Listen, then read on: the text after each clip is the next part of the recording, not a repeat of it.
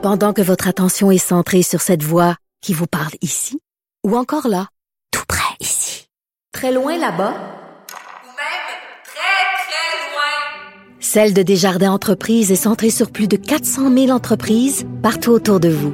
Depuis plus de 120 ans, nos équipes dédiées accompagnent les entrepreneurs d'ici à chaque étape pour qu'ils puissent rester centrés sur ce qui compte, la croissance de leur entreprise. Il fait soleil dehors, la température est douce et mon ami Christian Dufour, politologue, qui est en studio. Je suis de bonne humeur. Bonjour. Bonjour. On, on- on est quelque part des choses fragiles parce que c'est vrai qu'il suffit parfois juste du soleil. On est des animaux. Ça, moi, ça, ça a un impact direct sur moi, la météo. Tu as raison. Tu as raison. On est des animaux, puis euh, c'est pas péjoratif que de le dire. On n'est pas juste ça. On est des animaux. Et quand il fait soleil, on est plus de bonne humeur. Tout à fait. Écoute, euh, je sais que tu veux parler là, du blocus, des Autochtones et tout ça, mais avant, euh, je discutais tantôt avec Luc La Liberté de politique américaine et euh, euh, Pete Buttigieg, là, OK, là, qui est un démocrate, qui est le plus réaliste, qui est le meilleur candidat, qui est brillant, un ancien militaire, il peut, bon, il peut, il peut gratter un peu à droite, il peut aller chercher des gens à gauche, tout ça. Il est gay. OK, il est gay. Euh, Penses-tu vraiment que les Américains sont prêts à voter pour un président ouvertement homosexuel marié? Penses-tu- Je sais pas. Irais-tu au bat, toi, avec un gars comme ça? Ben, écoute, euh, ils ont élu un noir. Euh, M. Obama, on en a beaucoup parlé, Euh, mais je suis pas sûr qu'il il serait prêt à élire un gay ou même une femme quel- quelque part. Ils sont très, euh, le système politique américain est très très conservateur. Euh, ils sont vieux, hein? c'est toute une gang de vieux. J'ai rien contre les vieux, je, je suis moi-même. Mais c'est quand même frappant de voir à quel point tu quand même pas de gens de la nouvelle génération. Donc, euh, j'ai pas de réponse scientifique. Parce là, il y a des gens qui disent qu'ils pourraient l'essayer, mais là, il faut qu'ils gagnent Non, les prochaines a un- élections. il y a un, il Il il conservatisme religieux aussi. Il y a un militantisme religieux aux États-Unis dont profite Trump en, en bonne partie. Euh, il y a quand même une droite anti-avortement, anti-gay. Donc, ça polariserait les choses, peut-être. Mais j'ai pas, j'ai pas de réponse scientifique. Mais c'est clair qu'être gay puis se présenter à la présidente américaine, c'est pas un plus, c'est un handicap. C'est Hey. Imagine-toi là, l'image. Puis moi, je, je le redis, moi, je voterai pour lui. J'ai aucun maudit problème. Mais imagine l'image. Il est devant la Maison-Blanche avec, avec son mari. Écoute, euh, euh, j'ai de la misère à croire que dans, je sais pas, quelque part, peut-être que peut-être que je suis hautain. Peut-être que je suis condescendant. Peut-être que les Américains sont prêts à ça. Peut-être que je, les mais... Ça, ça me rappelle André Boisclair, tu sais, le, le- le chef Oui. du Parti québécois, euh, qui était gay. Et moi, j'ai toujours prétendu que euh, ça lui avait nuit. Non pas le fait qu'il était gay, parce que le Québec là-dessus est Mais pas comme les États-Unis, on est quand même il y avait beaucoup plus l'histoire ouvert. de la coke aussi. tout aussi, non, je sais, là, mais, mais, mais focalisons juste sur le fait euh, qu'il qu'il était gay. Moi, ce que j'avais trouvé, c'est que il y en avait beaucoup, beaucoup parlé. Je pense que les, les Québécois auraient été prêts à élire un premier ministre qui était gay, entre autres choses. Mais euh, André Bonclair, il était allé, tu te souviens, tout le monde en parle, et puis il y avait eu un échange avec Danny Turcotte, et ce qui fait que ça avait pris trop d'importance, je trouve. Euh, Mm. ça- C'était devenu un handicap. Mais le Québec, là-dessus, c'est pas comme les États-Unis, mais, là, tu m'amènes à réfléchir à ça, j'avais jamais pensé. Mais moi, je pense que aux États-Unis, c'est un gros handicap. C'est un gros handicap. C'est c'est- c'est très conservateur. Ça serait, le meilleur, ça serait le meilleur candidat, mais vraiment, là, tu l'écoutes parler, il est brillant, il, est, il est jeune, ce serait le meilleur candidat, mais la seule affaire, c'est qu'il y a ça. Il est gay, puis je pense que peut-être les démocrates vont se dire, C'est trop haut, c'est c'est c'est. Re- Remarque, moi je dois dire que je je, je, m'en fais pas de fierté là, Mm. parce qu'il y a beaucoup de gens autour de moi qui suivent la politique américaine. Moi je la suivais, mais j'avoue que je la suis beaucoup moins parce que j'ai tendance à m'intéresser aux, aux thèmes où j'ai l'impression de pouvoir faire quelque chose. Alors moi je suis pas américain, donc Mm-hmm. on est spectateur par rapport à, à la politique américaine et on a l'impression que les, les dés sont un peu jetés, c'est-à-dire que les démocrates ne semblent pas avoir été capables de susciter une candidature un peu crédible face Ben à. Donald Trump. Donc euh, et tu sais, euh, les gens qui suivaient les émissions de politique américaine, la CNN ou partout le dimanche matin, on ne parle que de Trump, on ne parle que de ça. J'ai perdu un peu intérêt, moi. Je- je- je- autour de moi, c'est pas le cas. Il y a ils beaucoup sont de gens qui obsédés, mais ils sont obsédés à toute heure du jour, là, allume CNN, c'est Trump, Trump, Trump, Ouais, Trump, donc moi j'ai décroché. Euh, sinon, il y a un de mes amis, moi, euh, qui s'intéresse beaucoup à la politique, qui est très, très, très déprimé parce qu'il suit ça beaucoup, puis c'est incroyable. Puis Christian, qu'est-ce que t'en penses? Je dis honnêtement, euh, peut-être que je veux préserver ma santé mentale, mais j'y peux rien. Ce sont les Américains, je vois pas d'espoir, donc je m'autant m'intéresser à François Legault, Justin Trudeau, pas nos problèmes à nous. Bon, justement, parlons de nos problèmes à nous. Alors, qu'est-ce que tu en penses de cette affaire-là, le blocus? Est-ce qu'on s'en va vers un autre au cas?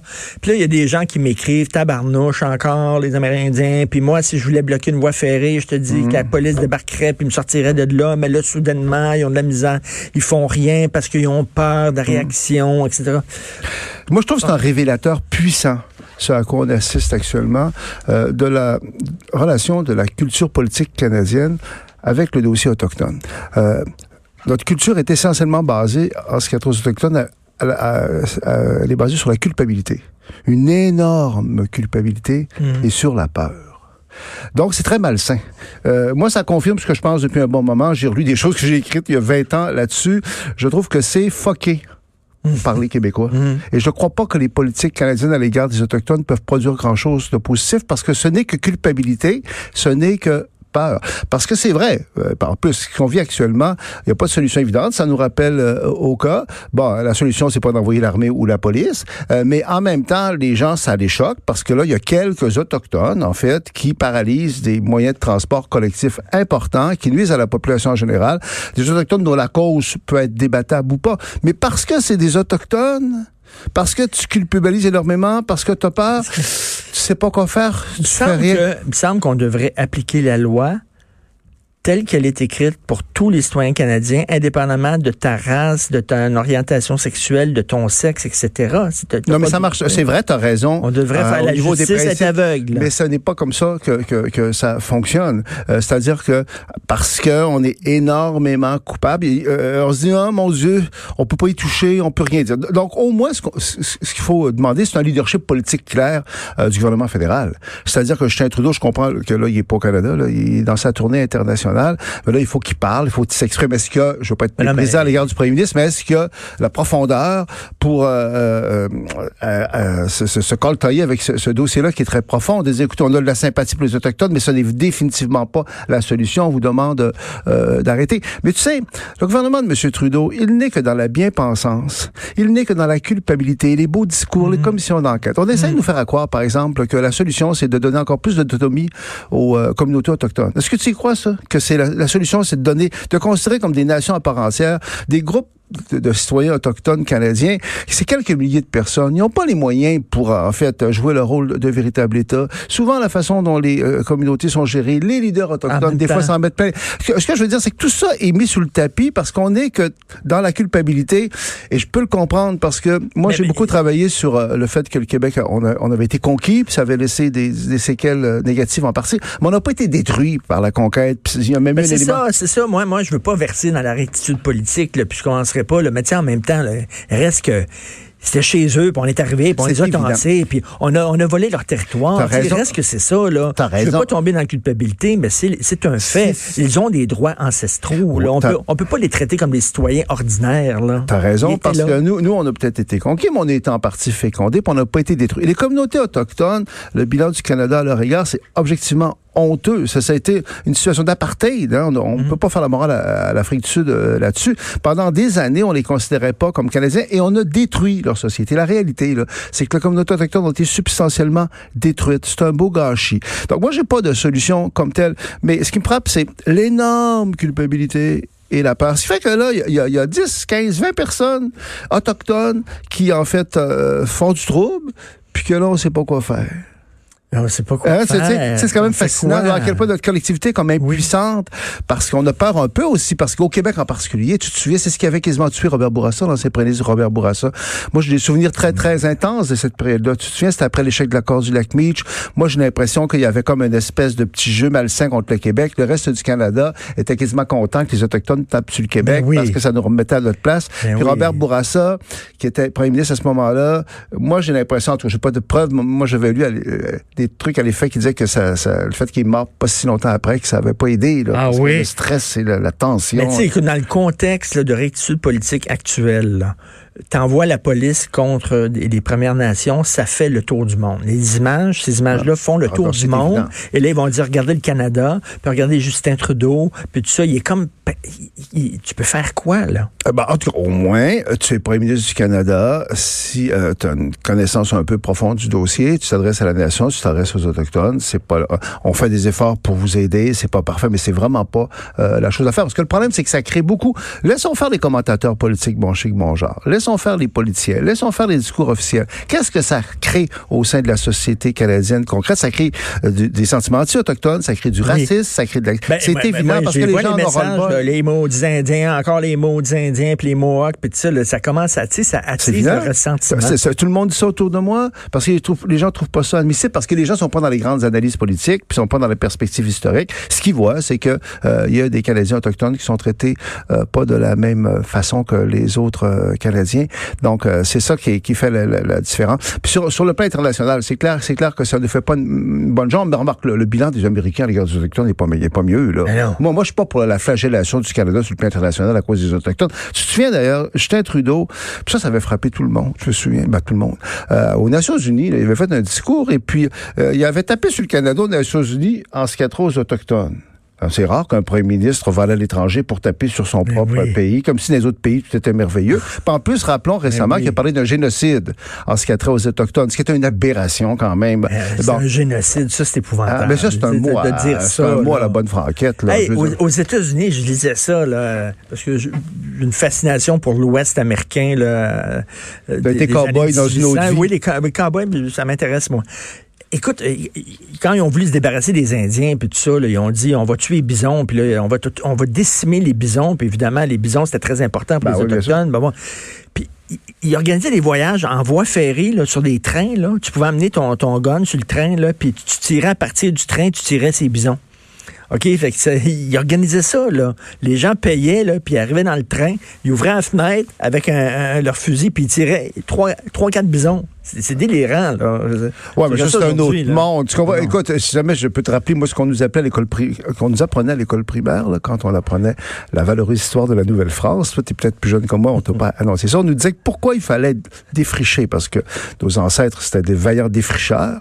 On n'était pas dans l'écologie du tout, on n'était pas dans la défense des Autochtones. Il fallait abattre les Indiens, pas les Indiens, euh, il fallait, il fallait abattre les arbres, là, parce que derrière chaque arbre, il y avait un Indien. Donc, tu vois à quel on est parti, on est parti de loin au niveau de, de la culture. Donc, moi, moi écoute, j'ai de la sympathie pour les Autochtones. Comment ne pas en avoir? Ben oui. Mais je constate que, puis j'ai pas de solution miracle, mais que depuis hier, ça me frappe. Il y a pas- a les. Et il n'y a pas les Autochtones, il y a des, même au sein, il y a différentes, tu sais, il y a des communautés qui appuient les projets de gazoduc, là, en majorité, Exactement, ils appuient les projets de Au sein, gazoduc. au sein même des réserves, il y a beaucoup Il y a de... des chicanes entre eux autres. Et l'autre point, par exemple, qui est intéressant, c'est que, tu sais, euh, le mouvement écologiste euh, devient très important, puis l'opposition qu- quand même euh, au projet du gouvernement fédéral dans l'Ouest pour l'énergie, puis pour le pétrole, puis tout ça est très, très importante. Mais là, ça met euh, certains Canadiens en face de leurs contradictions. C'est- facile d'appuyer euh, au sens large, là, en théorie, euh, des mesures en faveur des Autochtones puis en faveur de l'environnement. Mais là, concrètement, quand ça aboutit à des actions comme ça, euh, ben, il y a des gens qui sont plus euh, nuancés. Il y a d'autres- Canadiens qui continuent à appuyer les Autochtones. Mais moi, je prétends que, tu sais, toute la montée de l'idéologie environnementale qui est tellement fort que c'est clair qu'à un moment donné, ça va donner des résultats plus concrets. Mais il y a des gens qui, concrètement, c'est facile de marcher dans la rue quelque part. Mais quand ça se met concrètement à t'affecter dans ta vie, euh, moi, je prévois que tu vas avoir des problèmes. Ça se passera peut-être pas nécessairement facilement. Écoute, euh, le Canada, depuis plusieurs années, on n'est pas un joueur majeur sur la scène internationale. Euh, Vraiment, on, on occupe une place euh, très petite. Et là, on veut avoir à tout prix un siège au Conseil de sécurité de l'ONU pour montrer we're back. On est de retour sur la scène internationale. C'est une promesse de Justin Ouais, Trudeau. ouais, bien sûr. On va revenir, c'est le retour du Canada. On dirait que ça devient ben, ben, ben symbolique. Puis que si jamais on n'obtient pas ce siège-là, on va se dire, Oh, mon Dieu, c'est quoi notre place? Là? Ouais, de- ça devient symbolique, comme tu le dis. Bon, moi, je souhaite bonne chance euh, au gouvernement canadien dans sa quête, parce qu'on est quand même des Canadiens, puis on a un intérêt à ça. Mais, Mais on est- concrètement, ça donnerait quoi? Ben, c'est ça, ça, ce serait symbolique. Parce que là, on l'a perdu. Tu sais. Moi, je me souviens euh, de l'époque où le Canada, c'était la plus grande des puissances moyennes. Hein, vraiment, il y avait des puis c'est le Canada, c'était la plus grande des puissances moyennes. Quoi, là, on à avait l'époque de Lester B. Pearson, c'est ça. On avait une crédibilité internationale automatique à cause de nos casques bleus. Hein. On avait réussi, tout en restant occidentaux, à se donner une crédibilité comme pays qui, qui s'impliquait pas trop dans un conflit, puis on envoyait euh, nos casques bleus, et puis on est membre du G8. Mais si, Richard, là, on se mettait à créer un nouveau G8, là, vous savez, le- le- donc le, le rassemblement là, des gros pays euh, de la planète, le Canada, il serait plus, hein. Là, on est, là, là, c'est ce qui nous reste de notre ancien Ah oui. statut, le fait qu'on soit dans le G8. Tu sais, on est avec les gros pays. On, on est mais- un pays en déclin. Ben, c'est évident, là. Puis, euh, je veux dire, sur le plan international, faut dire qu'il y a des, très, très clair. Je suis pas ça avec, je, je, je content. Je suis pas, je suis content, mais ça me semble évident qu'on n'a plus le statut qu'on avait d'aucune façon. Parce que, au fond, euh, ça fait un petit moment. Stephen Harper, là-dessus, il a eu un rôle à jouer là-dedans parce qu'il s'est jamais préoccupé beaucoup des relations internationales, de l'ONU. Euh, je trouve que moi, j'ai du respect pour Stephen Harper dans d'autres domaines, mais pas Mhm. sur le plan international. Je trouve que euh, c'était à courte vue, puis euh, il a comme abandonné le capital. C'est un capital, ça, quand un pays sur la scène internationale une crédibilité, une renommée. Et quand à Justin Trudeau, ben là, il se réveille, parce que jusqu'à présent, il se préoccupait avant tout, on peut le comprendre, de, de, de, de Trump, puis de l'ALENA, puis de la Chine, puis des problèmes. Donc là, on revient, puis on fait une tournée en Chine. Demande toi et moi, là, commencez à parler aux pays, pas en Chine, en Afrique, En par parler aux pays africains de l'égalité homme-femme, puis de la lutte contre les changements climatiques, puis des droits de la personne. Entre toi et moi, c'est sûr qu'on peut pas lui reprocher de parler de ça. Là. Puis OK, au Canada, puis au Québec, c'est bien populaire, mais tu penses-tu qu'en Afrique, c'est l'ordre du jour, euh, c'est la priorité, la parité homme-femme, puis les changements climatiques? Ça va leur passer 25 000 Ben alors, tête. donc, donc- donc- donc, je trouve que c'est comme une espèce de barou d'honneur. Je pense qu'il fait le travail qu'il doit faire. En plus de ça, ben, ses compétiteurs, c'est deux pays européens, la Norvège et l'Irlande, pour lesquels euh, les autres pays européens vont sans doute voter. Donc nous, on est un peu, pas la chaîne qui va nous aider. Hein, Non, mais c'est incroyable. Le Canada siège pas sur le Conseil de sécurité, mais tu as des pays comme l'Arabie Saoudite qui y siègent. Des fois, qui va même présider, ces pays-là vont même des fois présider le comité des droits de la personne de l'ONU. Pour te montrer à quel point l'ONU, c'est un machin. Ça a été discrédité. euh, en- en Vraiment, là. Mais, mais c'est une grande tristesse. Ben, aussi, une question plus... Je suis content que tu m'amènes là-dessus. Euh, c'est une question plus fondamentale. Mettons que nous, on est au Conseil de sécurité des Nations Unies. De quoi sommes-nous porteurs, nous, les Canadiens? Qu'est-ce que c'est notre message au reste de la planète? Jusqu'à Nouvel Ordre, c'est une espèce de message très, très idéaliste, très idéaliste, hein, de dire, écoutez, entendez-vous, le multiculturalisme, l'ouverture, la parité homme-femme, etc. Bisounours. Bisounours, c'est ça. Je sais que t'es pas un fan de, de Non. ça. Donc, euh, c'est quoi notre, euh, notre pertinence, notre portée? Ben- Rappelons aussi...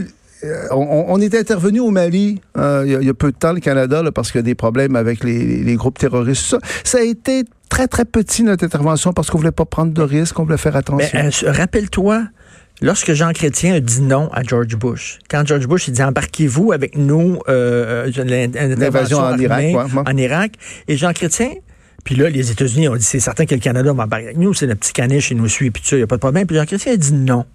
Non, je trouve que... vous- Puis là, là-dessus, je trouve que c'est une, une page glorieuse de l'histoire du Canada. raison. Et je dirais que c'est un des derniers moments où, où la politique euh, internationale du Canada a été vigoureuse, en partie euh, grâce au Québec. Parce que Justin, pas Justin Trudeau, Jean Chrétien, qui n'était pas toujours le meilleur ami du nationalisme québécois, c'est un dossier où il s'est aligné sur le Québec. Parce qu'au Québec, l'opposition à l'intervention euh, anglo-américaine en Irak était féroce. Oui. Et dans ce sens-là, il s'est aligné là-dessus et le Canada a fait une différence. Euh, mais depuis ce temps-là, ce qu'on a noté sur la scène internationale, moi je trouve, c'est l'alignement total de- du gouvernement Stephen Harper sur Israël. Je sais pas si tu te souviens, là, euh, c'était c'était trop. là. Moi, moi j'aime bien Israël, mais c'était comme une espèce...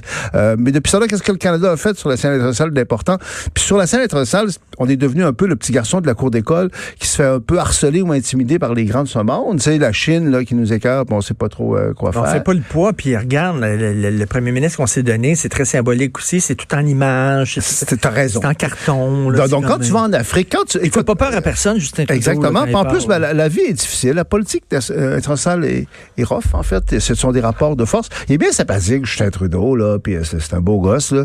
Mais c'est clair que quand tu es en Afrique, puis tu dis, écoutez, il faut que les deux sexes soient placés sur un pied d'égalité. c'est- Il l'écoute, puis tout le monde est d'accord avec ça, mais c'est pas ça qui va les convaincre. raison. Écoute, je, je parlais tantôt, je rappelais euh, l'importance de Brian Mulroney, qui était le Canada était le premier pays du Commonwealth à imposer des sanctions économiques à l'Afrique du Sud. Euh, il, a, il a mené le combat. Euh, Margaret Thatcher voulait rien savoir d'imposer des, euh, des sanctions économiques à l'Afrique du Sud pour lutter contre l'apartheid, parce que c'est les 30 ans de la libération de Mandela hier. Et c'est Brian qui a convaincu Ronald Reagan et qui ont convaincu Margaret Thatcher de vraiment de, de lutter activement contre euh, l'apartheid. Et euh, il a prononcé un discours virulent en 1988 à l'ONU contre l'apartheid qu'on peut revoir euh, sur YouTube.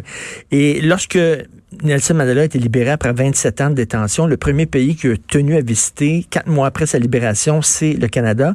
Et en- dans la Chambre des communes, il a dit merci beaucoup à M. Mulroney. Moi, je trouve ça très touchant. C'est très rôle- touchant, puis c'est important que tu rappelles ça Oui, on- en lien avec la discussion qu'on vient d'avoir, parce que Brian Mulroney, ça, ça en était un autre premier ministre du Canada qui avait une stature internationale. Euh, les anciens premiers ministres du Canada qui comptaient. Euh, sur euh, euh, la planète. Euh, et il faut le dire parce que Jean Chrétien, dans le fond, qui était un politicien retard, s'en est tiré très bien de sa carrière politique. Alors qu'à la fin de la carrière de M. Mulroney a été indigne parce que même le gouvernement canadien s'est acharné sur lui pour prouver... de, de l'avion, là. je sais plus trop ce le- qui ce qui s'est ouais. prouvé, mais, mais ça n'a jamais marché. Euh, non seulement dans le- la, la- la- la conclusion de l'entente de libre-échange avec les États-Unis, M. Mulroney a eu un rôle important. Sur la scène internationale, il était respecté, il était présent, puis c'était pas juste symbolique. Et cet aspect-là avec Mandela, rega- regarde le rôle que le Canada avait. Ça, c'est un bon exemple Un ça. rôle on restait occidentaux, on restait euh, de- de- du côté des pays libres, comme on disait avant, mais ça ne nous empêchait pas de parler au Royaume-Uni, puis de parler en faveur des, des, des, des faibles et des opprimés. Aujourd'hui, on n'a plus... Je Hey, regrette, Reagan, plus- voulait rien savoir, Thatcher voulait rien savoir, il les appelait, il les harcelait, puis finalement ils ont dit OK Brian, puis ils se sont joints aux sanctions Juste économiques. des exemples à bon. Regarde. Trudeau. Regarde, euh, quand on a été le premier pays à reconnaître la Chine, où là, il y avait eu la France, puis il y avait eu le, le Canada de Justin Oui. Trudeau. Tu sais, la, la, la Chine émergeait sur la scène internationale et ça nous a aidé longtemps parce que Justin Trudeau, quand il est allé en Chine euh, récemment, euh, il y avait un préjugé favorable en sa faveur, là. parce que son père, les Chinois ont la mémoire longue, ils se souvenaient de son père qui les avait aidés. Les, le- les liens de, de, de Pierre Le Trudeau avec Cuba, je suis pas un fanatique du tout du régime castriste, mais ce que je veux dire, c'est qu'à l'époque, la diplomatie internationale euh, du Canada, était, il y avait réussi quelque chose d'assez rare. On restait des Occidentaux, mais on avait une vraie marge de. Ouverture. Et écoute, euh, je, vais te raconter une anecdote, puis ça va te plaire, parce que toi, euh, Christian, tu dis tout le temps, il faut jamais sous-estimer l'aspect humain. On est Ouais. des humains dans, dans, la, dans la politique. là. Des fois, il y a des choses, la politique peut pencher d'un bord pour de l'autre pour, tu as raison. pour, et pour les, pour affaires humaines. Brian Mulroney me disait, me racontait à moi, il dit, quand j'allais faire de la diplomatie, Ouais. puis je rencontrais les chefs d'État, il me demandait, Mila, vas-tu être là? Bah ouais, Et ça a été là, dit- et ça a hein. été là, un, atout pour moi. Mila, il dit euh, par son intelligence, par sa beauté, tout ça, souvent elle faisait plier les gens qui fondaient, des, des hommes d'État qui fondaient devant Mila Mulroney.